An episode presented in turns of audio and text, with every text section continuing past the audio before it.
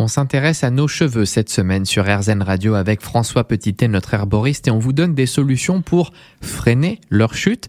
Est-ce que déjà, François, il y a des régimes ou des ingrédients alimentaires qui peuvent nous aider? Il y a des tas de choses qui sont importantes pour la constitution du cheveu et qu'on va pouvoir trouver dans, notre euh, alimentation.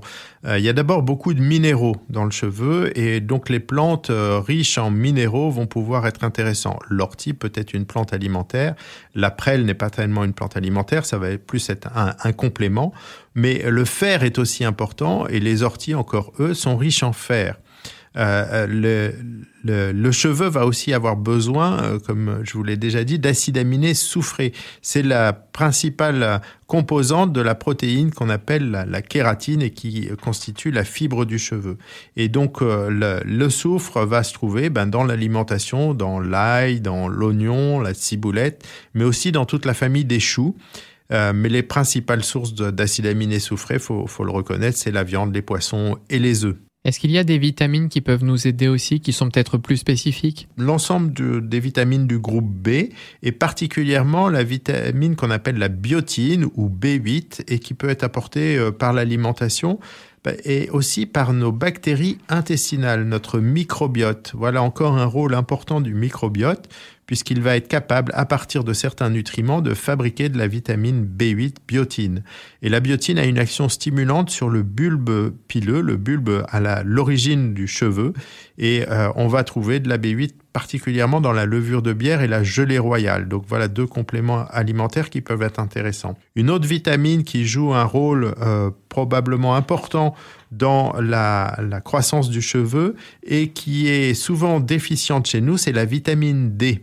Et puis il y a enfin des minéraux qui sont intéressants, euh, le silicium, euh, qui est une composante importante de la cuticule des cheveux et le silicium va se trouver dans une plante par exemple qu'on appelle la prêle.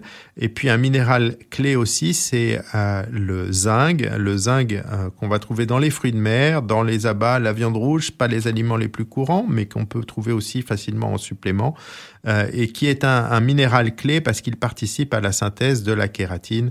Et il va freiner l'enzyme qu'on appelle la 5 alpha réductase qui transforme la testostérone en dihydrotestostérone, dont l'influence sur la chute des cheveux est très importante. François, les abats, c'est pas forcément la chose la plus évidente à manger. Est-ce qu'on peut trouver peut-être une astuce pour ne pas y passer? Oui, les abats, la viande rouge, les fruits de mer, c'est pas forcément des, nourritures quotidiennes, surtout si on a une alimentation un peu végétarienne.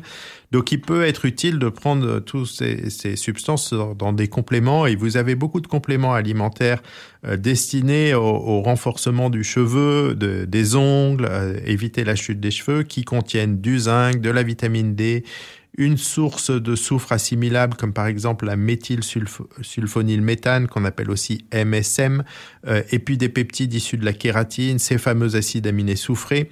Donc euh, vous avez euh, beaucoup beaucoup de, de, compléments alimentaires qui sont proposés et qui sont un petit combo de tous ces éléments-là. Est-ce qu'on peut utiliser des huiles essentielles? Certaines huiles essentielles peuvent être intéressantes. Le baie Thomas, euh, le cèdre, le romarin à cinéole sont parmi celles euh, qui sont les plus utilisées. Mais là, c'est pas tellement des nutriments pour euh, fabriquer du cheveu auquel on a, on pense, mais c'est plutôt des stimulants du bulbe pileux parce que appliqués par voie externe, le but de ces huiles essentielles va être de favoriser la microcirculation et bien alimenter ce bulbe et ainsi le maintenir en bonne santé pour produire la fibre du cheveu.